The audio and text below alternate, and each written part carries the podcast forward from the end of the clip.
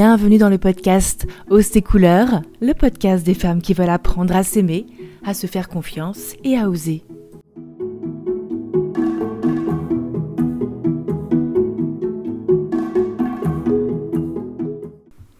Pourquoi nous faisons-nous des films catastrophes dans nos têtes, dans nos imaginations?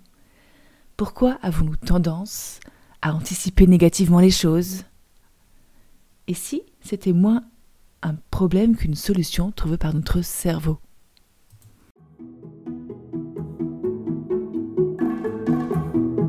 Alors peut-être faites-vous partie de ces personnes qui ont tendance à s'imaginer des choses euh, difficiles à propos de vos proches, à propos de vos projets, à propos de vous peut-être, euh, à vous faire des scénarios dans vos têtes et à vous dire après coup, mais pourquoi est-ce que je fais ça? Pourquoi est-ce que je me rends malheureux en imaginant euh, tout ça?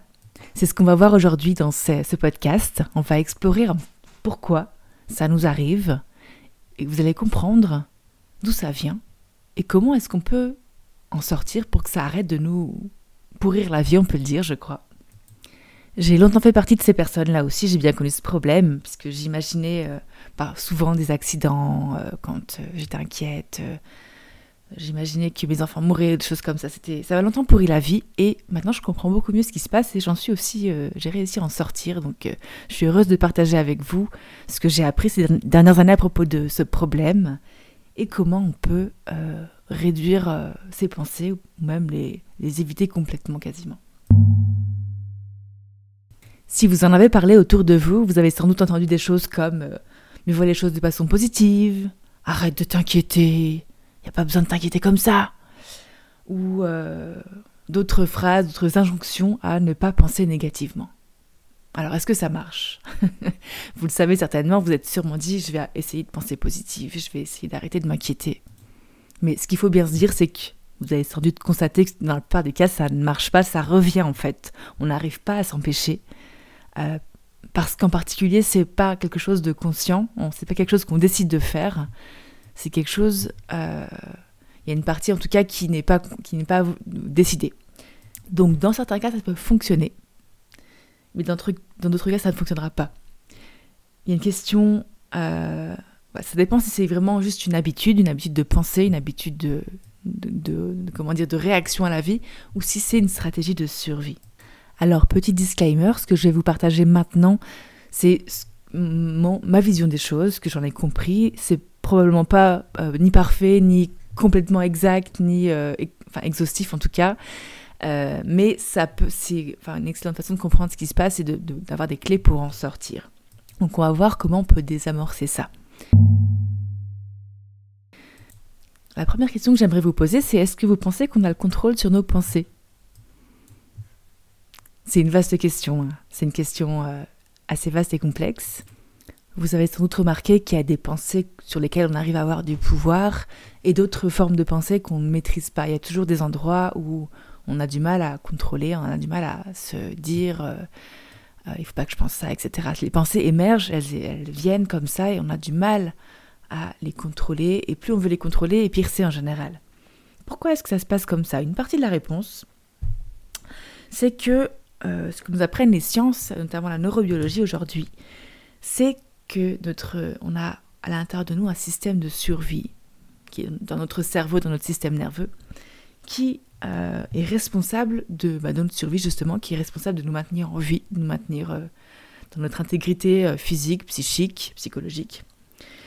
Et cette, ce système va en permanence scanner l'environnement pour savoir s'il y a un danger ou pas pour savoir si on est en sécurité donc on peut, euh, si on est en sécurité, on peut euh, s'engager socialement, on peut aller parler à des gens, on peut faire des projets, on peut, voilà, on, a, on peut en fait euh, créer notre vie, être dans la créativité, être dans la, le flow, la liberté, et puis aussi surtout le lien social. Donc ça c'est le premier niveau de sécurité, enfin, quand on est en sécurité. Ou s'il y a une menace potentielle, ou si, même de façon plus extrême, il y a un danger, un danger de mort. Donc on a à l'intérieur de nous un système qui va scanner en permanence l'environnement pour savoir si on est en sécurité, en menace ou en danger. Comme vous le voyez, mon chat aimerait aussi participer au podcast. Et ce qu'il faut savoir, c'est que lorsqu'il y a une menace ou un danger, à ce moment-là, la priorité du corps, c'est bah, de nous maintenir en survie, évidemment. Donc, il va plus fonctionner de la même façon, il va passer sur un autre fonctionnement qui va partir de sensations du corps qui vont nous, enfin, de sensations et de, de réponses physiologiques qui vont nous permettre de nous défendre ou de fuir ou de nous cacher, par exemple, pour survivre toujours. Et ce processus-là va générer aussi des pensées qui vont être différentes du monde normal de la sécurité.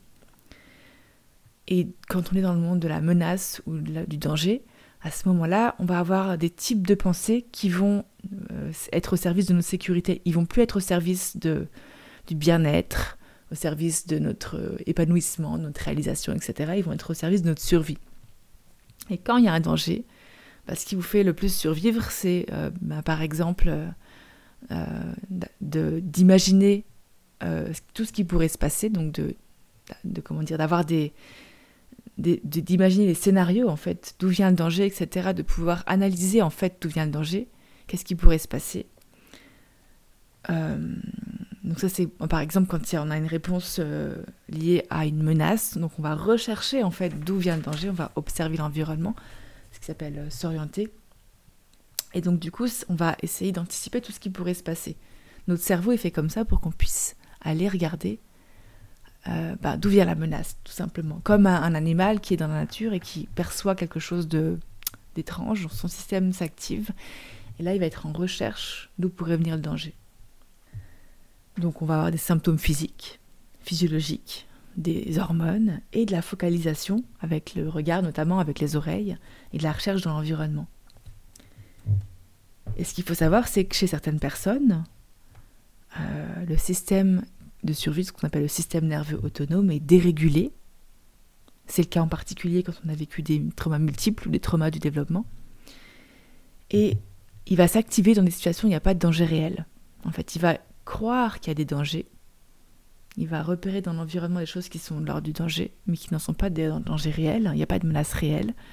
Il va nous mettre en état de, menace, par exemple, ou de figement, en état de danger. Euh, comme s'il y avait une menace réelle. Et donc à ce moment-là, on va passer dans un mode de fonctionnement où on va rechercher ce qui pourrait être dangereux dans l'environnement. Quand on a tendance à avoir des pensées, à faire des scénarios catastrophes, c'est souvent qu'on vit comme s'il y avait un prédateur dans la pièce ou à, à côté de nous. Donc une partie de nous, inconsciente, pense qu'il y a un danger autour de nous et donc va rechercher en permanence dans l'environnement s'il n'y a pas une source de danger. Donc ça va s'activer dans notre corps au niveau de notre physiologie, à travers notamment le nerf sympathique qui va s'activer, qui nous met en mouvement, qui nous pousse à agir ou à fuir. Et bien sûr, euh, ça provoque des sensations, mais bien sûr que vous, savez, qu'il n'y a pas de danger réellement. Votre cerveau, vous avez quand même, vous avez quand même le réflexe de vous dire mais il n'y a pas de danger. Donc en fait, le, les sensations du corps vont avoir besoin qu'on rationalise a posteriori avec des pensées. Donc ça se passe plutôt d'abord dans le corps, dans la physiologie, dans, ce qu'on ressent. Et ensuite, on va avoir des pensées a posteriori qui vont justifier ce qu'on ressent. Et bah, une des façons de justifier ce qu'on ressent, ça peut être de penser que bah, il pourrait y avoir un danger parce que nos proches, par exemple, pourraient euh, être, enfin, vivre quelque chose de difficile. Donc le fait d'imaginer des scénarios catastrophes, ça correspond en fait, ça peut correspondre à l'état intérieur dans lequel on est au niveau des sensations. Ça permet de justifier en fait ce qui est en train de se produire dans notre corps. Donc il se peut que ce soit la solution trouvée par votre corps et votre cerveau pour vous maintenir en survie tout simplement. Parce que lui, il croit qu'il y a un danger. Il produit quelque chose qui vous met en activation, qui vous permet de survivre, même s'il n'y a pas de danger réel. Et du coup, il produit les pensées qui vont avec. Donc ça veut dire que on est dans un état de stress assez souvent, en tout cas dans lequel on passe facilement, donc un état de survie. Et les pensées sont générées a posteriori. Ce type de pensée-là, c'est une stratégie, c'est un, comment dire, c'est une adaptation pour euh, qui est là pour notre survie. Donc en fait, c'est comme si on vivait dans trois mondes possibles. Le monde de la sécurité, là où tout va bien, je peux me concentrer sur euh, mes relations sociales, sur mes projets. Mon cerveau fonctionne normalement, je peux réfléchir, je peux voilà anticiper, en tout cas faire des, des projections dans le futur, je peux analyser. Ça, c'est le premier monde, c'est celui de la sécurité. dans ce cas-là, on a notre euh, nerf vague ventrale qui est activée. Donc je ne l'ai pas dit, mais je m'appuie là sur la, théorie polyvagale de Stephen Porges, qui explique très bien ça en fait. Donc le monde de la sécurité, quand tout va bien et quand on est bien à l'intérieur, qui active certaines fonctions physiologiques qui nous permettent de nous engager, qui nous permettent d'échanger avec les autres, de sourire, d'avoir des mimiques faciales qui rassurent les autres aussi. Un deuxième monde qui est celui de la menace. Donc là, il y a une menace repérée par, notre cerveau dans notre environnement ou même dans notre corps. Euh, menace réelle ou pas réelle, mais en tout cas, lui, perçoit quelque chose de dangereux, selon son histoire, et qui va activer le nerf sympathique, notamment, ce qui déclenche une réponse euh, de combat ou de fuite, donc d'agressivité ou de fuite. Et quand je dis agressivité, ça inclut le fait de, vouloir passer à l'action, d'agir, d'avoir besoin de faire des choses, donc de bouger. On va avoir euh, notamment de l'adrénaline, ça va provoquer l'envie de bouger tout simplement euh, chez nous. Et du coup, des pensées qui vont avec, ou des, voilà, qui nous permettent de supporter, de, comment dire, qui vont venir en support de cet état-là, par rapport au fait qu'il y a un danger, par rapport au fait qu'il y a besoin de s'activer.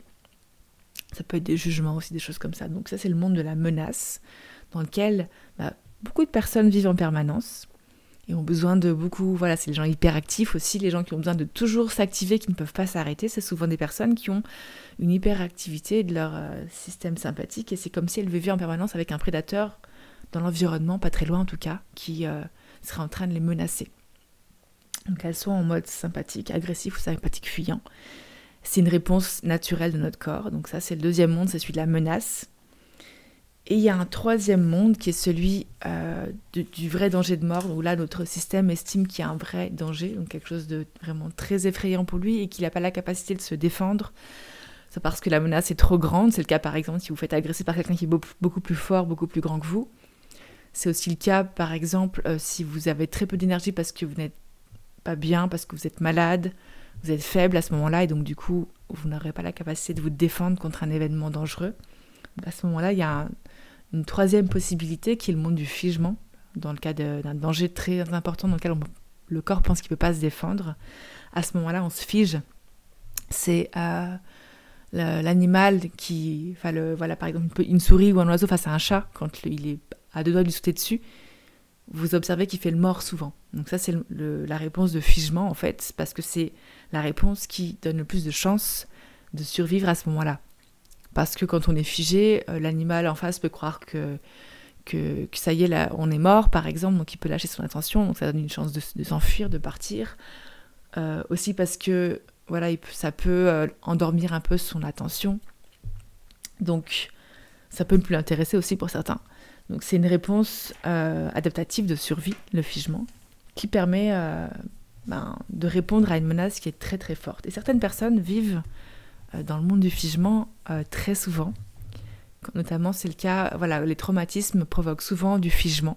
Enfin, non, je, reprends, les traumatismes provoquent du figement. c'est la définition même du traumatisme. Donc, euh, si on n'est pas sorti d'un traumatisme, on est souvent figé à l'intérieur. Alors, le figement, ça donne quelque chose où on, est désengagé, on, est vraiment replié sur soi, on se, comme si on avait envie de se cacher. Et du coup, on a du mal à aller vers les autres, on a du mal à sortir, on voit le monde comme quelque chose d'effrayant. C'est les pensées un peu dépressives, les pensées euh, de mauvaise estime de soi. C'est le monde de l'échec, en fait, le, monde du figement. Donc c'est quelque chose qui est souvent difficile à vivre et qui va provoquer pour ce mode-là des, voilà, des pensées plus de désespoir que des pensées de peur et de menace. Donc ça, c'est le troisième monde, c'est le monde du figement. Et là, c'est un autre nerf, en fait, c'est le, nerf euh, vagal dorsal qui est activé, qui est un nerf, euh, en tout cas une fonction très ancienne chez les animaux pour se protéger. Parce que les, les premiers animaux vertébrés, par exemple, euh, faisaient déjà ça, se figer. Les reptiles, par exemple, ils se figent quand, ils ont, quand il y a un danger, soit ils fuient, soit ils se figent. Donc c'est quelque chose qui est très ancien.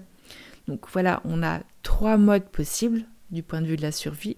Et tout un chacun, on passe par ces différents modes dans la journée par exemple ou dans la semaine, on va passer par chacun de ces modes, mais souvent on va en ressortir et on va repasser en sécurité si on a un bon tonus vagal, par exemple, pour les personnes qui vont bien. Mais par certaines personnes vont avoir tendance à aller de façon plus appuyée, plus fréquente dans un de ces modes-là. Soit le mode euh, ben, de la réponse agressive, soit le mode de la réponse fuyante, soit le mode du figement par exemple. Et du coup, à, vivre dans ce monde-là, en fait, avec une certaine perception de l'environnement et des autres.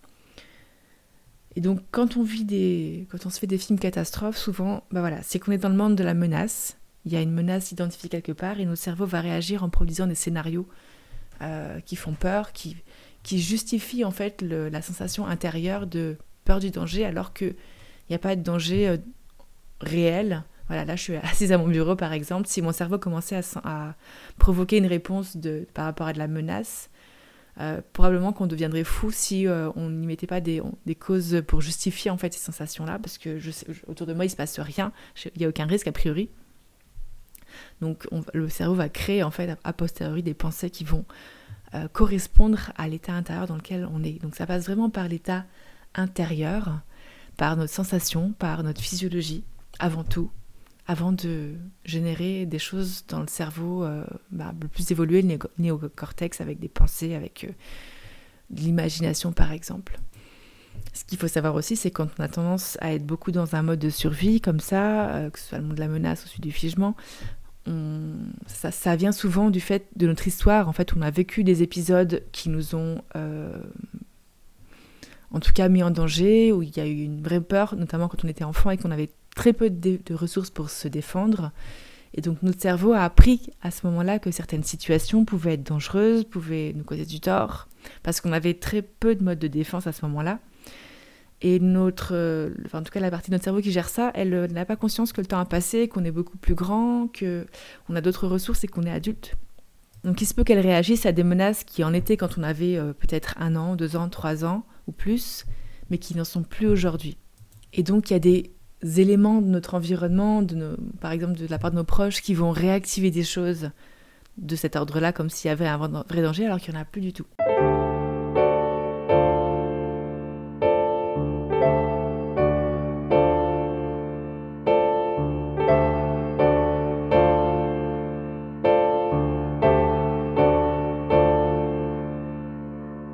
Imaginons par exemple que quand vous étiez petit, vous ayez vécu un épisode où une personne de votre proche entourage a eu un accident par exemple ou quelque chose de, dramatique qui s'est passé.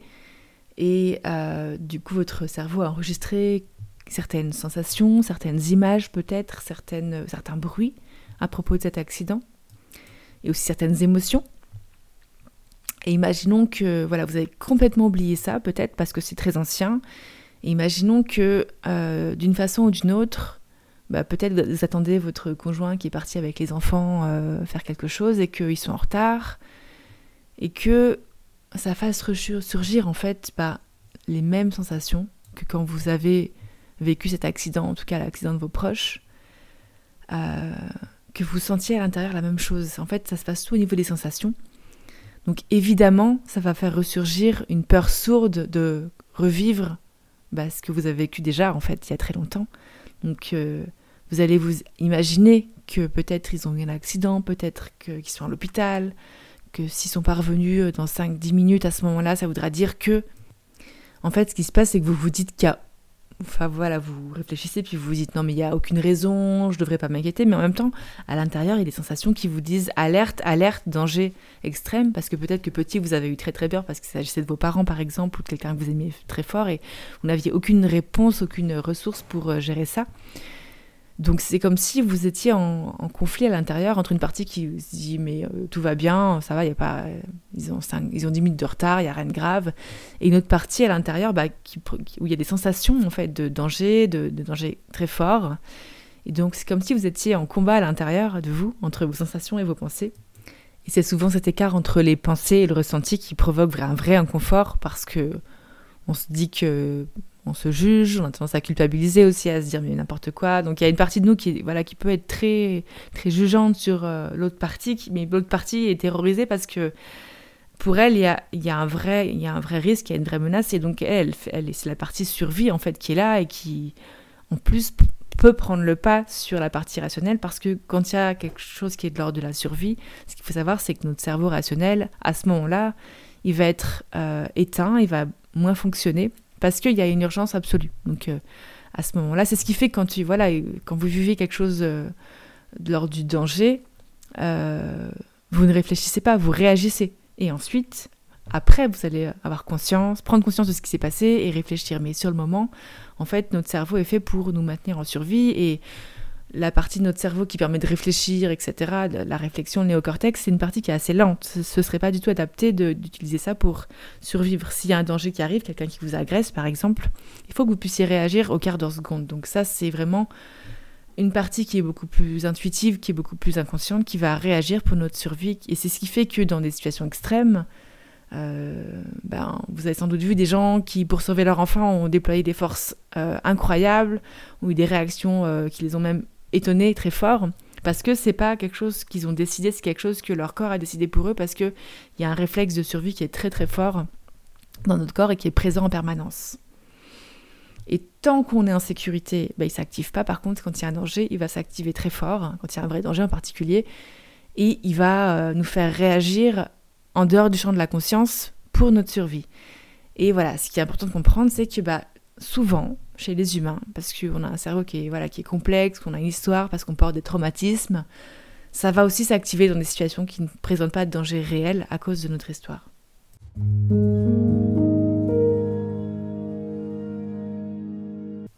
J'avais envie de partager ces connaissances parce que je trouve que c'est important de comprendre déjà pour arrêter de se juger, pour arrêter de, de croire qu'on a quelque chose qui fonctionne mal, pour arriver peut-être se coller des étiquettes dessus aussi.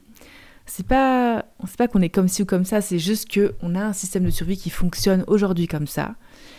Et une fois qu'on comprend mieux ce qui se passe, on a aussi beaucoup plus de clés pour, euh, pour gérer ça différemment, pour apprendre euh, à sortir de ces scénarios de la bonne façon, c'est-à-dire pas par la pensée, ça, pas, ça marche pas en fait par la pensée, comme vous le voyez, si quelque chose qui est de l'ordre de la survie pour notre système euh, nerveux, il va pas laisser les pensées euh, avoir d'action là-dessus. Ou alors il va nous couper, si on fait ça, ça va nous couper complètement, ça va nous mettre en dissociation en fait.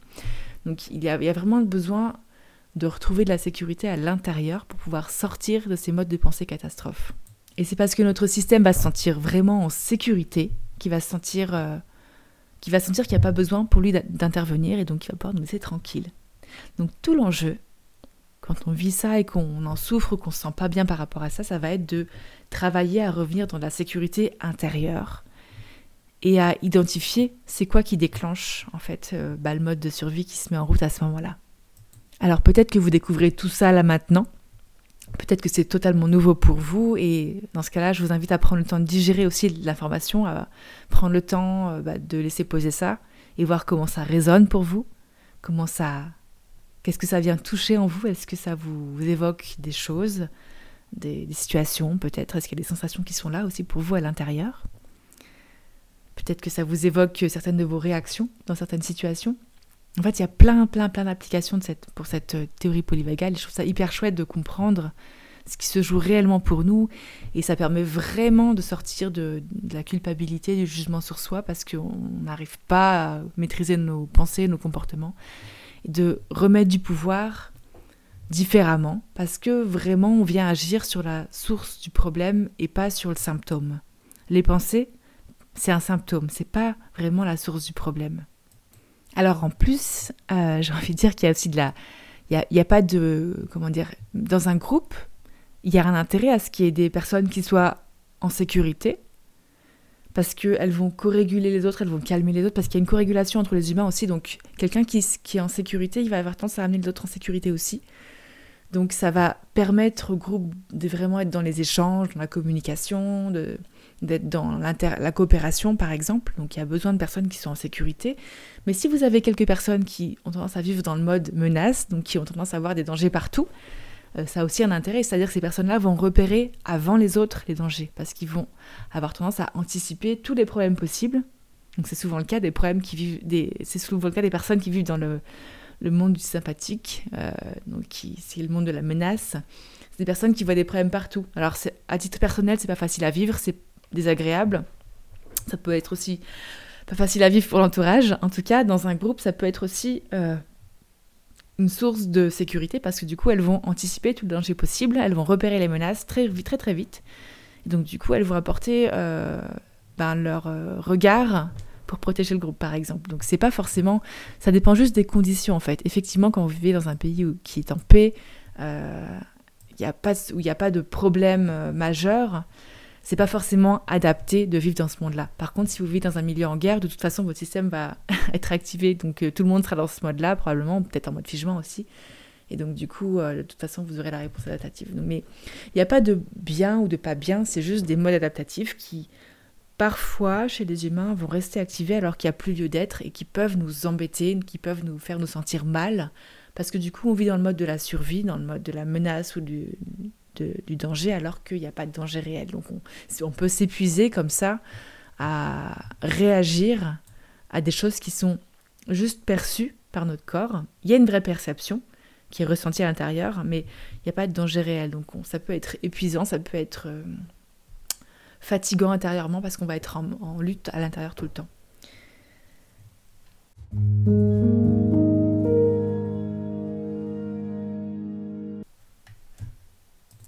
Alors si vous vous reconnaissez dans ces scénarios catastrophes, dans ces films que vous faites, je vous invite vraiment euh, à ce moment-là à revenir dans le corps, à venir sentir quelles sont les sensations que vous avez à ce moment-là, qu'est-ce qui est présent intérieurement dans le corps, qu'est-ce qui est activé, qu'est-ce qui est douloureux ou peut-être euh, tendu. Au contraire, est-ce qu'il y a des endroits qui sont calmes? De venir sentir et affiner quelles sont vos sensations. Parce que ça va vous aider à revenir au bon endroit, c'est-à-dire qu'est-ce qui se passe dans votre corps, et à identifier voilà, si vous êtes vraiment dans ce mode de sécurité, de, survie, pardon, euh, si vous êtes en mode réaction de survie ou pas. Donc la première chose, c'est de revenir dans le corps et de venir sentir. Alors c'est pas facile pour certaines personnes. C'est vraiment un exercice qui est intéressant et observez si vous êtes à l'aise pour faire ça ou pas. Il arrive qu'il y ait des personnes qui ne sentent rien, c'est aussi une information, c'est ok c'est juste une information qui peut nous aider à venir débobiner ce qui est en train de se passer. Euh, vous allez peut-être aussi observer que vous avez tendance à fuir quand vous vous dites je vais aller venir à l'intérieur, vous allez fuir dans vos pensées tout de suite. Donc ça c'est aussi une observation à faire. Euh, pour revenir en fait, pour sortir des, modes de pensée euh, ben, catastrophe, scénario, de danger, etc. Il y a besoin de travailler en fait sur le système nerveux, donc à revenir dans, plus facilement dans la sécurité. Donc déjà avec des, petites choses qui peuvent aider à réguler le système nerveux et activer le système nerveux vagal ventral, donc celui de la sécurité. Il y a notamment beaucoup d'exercices euh, comme la respiration, le fait de, respirer, notamment de souffler. Il faut savoir quand on souffle, ben, ça active notre système nerveux vagal ventral, pardon.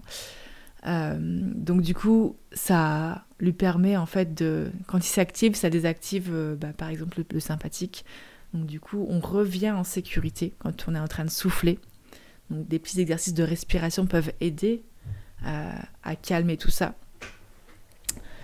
Donc ça, c'est plutôt des exercices qui vont être temporaires et qui peuvent servir sur le moment, en fait, pour, euh, au lieu de penser, bah, juste revenir dans le corps et souffler, par exemple. Tout ce qui va permettre de souffler, comme le chant, comme euh, les exercices comme la cohérence cardiaque, permettent, en fait, de remettre de la sécurité, donc de sortir. Ça indique à notre corps qu'il n'y a pas de danger, en fait. Euh, et une autre chose qui peut être faite, c'est d'arriver à comme reprogrammer son système nerveux pour qu'il ne considère plus des choses du quotidien comme des menaces. Et ça, ça va passer par euh, voilà repérer quels sont les déclencheurs en fait de ces pensées, euh, ces, scénarios, ces pensées catastrophes.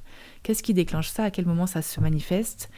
Et puis revenir sentir dans le corps qu'est-ce qui est présent là et qu'est-ce que qu'est-ce qui est en train de de se rejouer, puisque c'est pas une situation, il y a un danger réel potentiellement. Qu'est-ce qui est en train de se rejouer? Qu'est-ce que je revis à ce moment-là? Et en travaillant sur ces sensations, on peut venir libérer le système nerveux, en particulier si on est voilà, connecté à soi, à ces sensations, et qu'on retraverse des épisodes qui pourraient déclencher en fait une réaction de, de survie, et que le corps se rend compte qu'il n'y a pas de danger réel, que tout se finit bien. Donc c'est accueillir ces sensations, accueillir ces émotions aussi, accepter qu'il puisse y avoir par exemple des larmes ou peut-être euh, de la tristesse, de la colère qui soit là. Ça permet en fait de comme de reprogrammer parce que du coup on retraverse l'épisode mais le, cerveau constate qu'il n'y a pas eu de danger réel, qu'il y avait juste des émotions à peut-être à évacuer et des sensations à accueillir. Et voilà, une troisième piste, mais là c'est vraiment si, euh, ça, si ça fonctionne pas et si on sent qu'on a du mal à se remettre en sécurité, bah, c'est de se faire co-réguler par quelqu'un, euh, en particulier par quelqu'un qui accompagne, par une personne qui, euh, ça peut être un coach, un thérapeute en tout cas, mais quelqu'un qui va vous aider à vous remettre en sécurité. et qui va vous aider avec un travail aussi par le corps, pas juste la parole, mais aussi par le corps, les sensations, à résoudre les traumas qui peuvent être là en fait et qui se réactivent quand euh, vous êtes dans une situation euh, du quotidien où il y a quelque chose qui se réactive intérieurement très fort et qui vous met en mode de survie euh, immédiatement et de façon forte.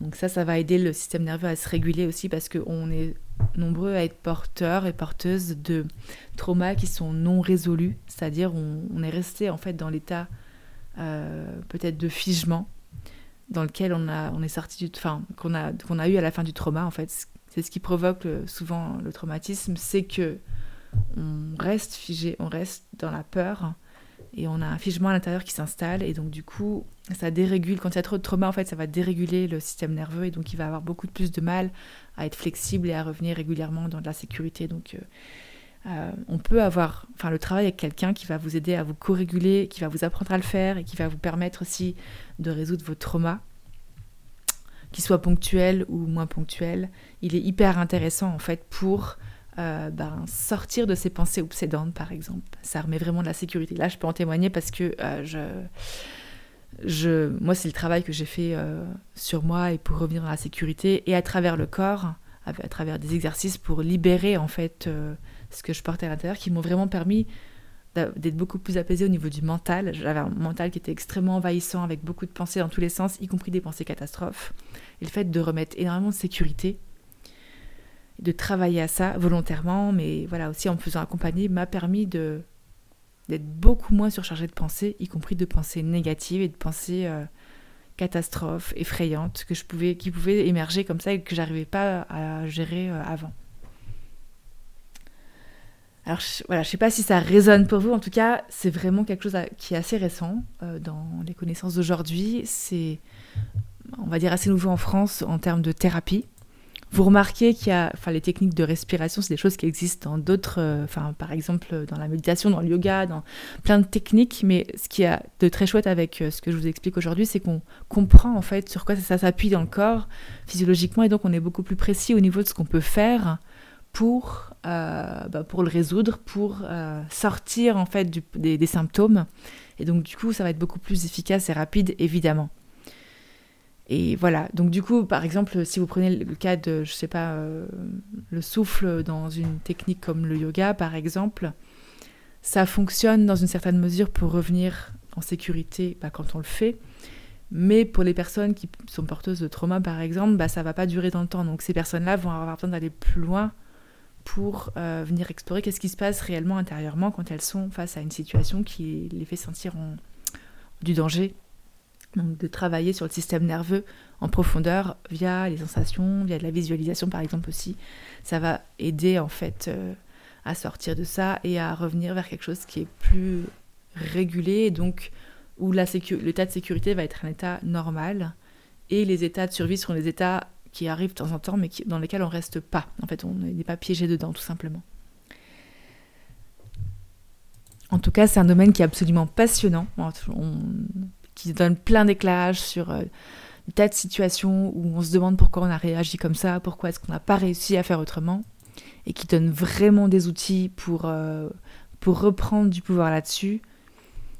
Pas juste par le mental, mais par le corps, et ça c'est hyper riche parce qu'en plus ça donne beaucoup de conscience de soi, ça permet de, de comprendre ce qui se passe à l'intérieur et d'arrêter de se juger aussi. Donc on n'est vraiment plus dans le, le jugement, mais beaucoup plus dans l'accueil de ce qui est en train de se jouer pour soi ce qui fait que tout est beaucoup plus léger parce que du coup, euh, bah, on accepte qu'on puisse des fois réagir de façon euh, inappropriée et on parce que c'est pas quelque chose dont on a honte finalement, c'est juste une réaction de notre système nerveux. Ce qui fait qu'on peut accepter nos propres euh, réactions, les assumer, en prendre la responsabilité, éventuellement réparer parfois quand, quand on fait des choses qui, bah, qui ont pu causer du tort d'autres personnes, par exemple. Mais ça permet d'en prendre vraiment la responsabilité et d'arrêter de, de, fuir, par exemple, parce qu'on a honte de ce qu'on a fait et qu'on comprend pas vraiment pourquoi on l'a fait. Bon, là, je sors un petit peu du sujet du podcast, mais voilà, c'est quelque chose, comme vous le sentez peut-être, qui me, qui me passionne, qui m'interpelle énormément et que, j'apprends à, Enfin, quand on apprend à regarder euh, bah, la vie, les autres, ses réactions à soi, soi-même à, travers ce prisme-là, à travers ce filtre de compréhension, à travers ce modèle, on se rend compte que il y a beaucoup de situations où on pensait, euh, enfin, on avait des pensées euh, dévalorisantes sur soi et qu'en fait c'était juste des réactions de survie. Et quand on comprend, c'est beaucoup plus simple déjà de s'aimer, de s'apprécier et ensuite de pouvoir travailler dessus avec efficacité. N'hésitez pas à me dire comment ça résonne pour vous. Est-ce que vous vous reconnaissez dans certains de mes propos, dans mes exemples? Comment est-ce que vous, allez vous approprier ça? Qu'est-ce que vous allez euh, en faire pour vous?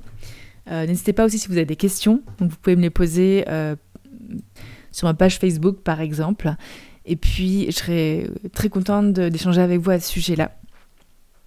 Si vous voulez aller plus loin et en savoir plus, n'hésitez pas à venir me contacter évidemment. Puisque j'accompagne en tant que coach et psychopraticienne les personnes qui travaillent avec moi à réguler leur système nerveux et à revenir dans la sécurité et à voilà pour celles qui ont des traumas, on peut aussi libérer les traumas à travers un travail psychocorporel. En attendant le prochain épisode, je vous souhaite une euh, très bonne semaine, ou plus, je ne sais pas, dans la sécurité et dans le sentiment de pouvoir euh, s'engager vers les autres au maximum, en soufflant peut-être. à très bientôt pour un nouvel épisode sur Rose et couleurs.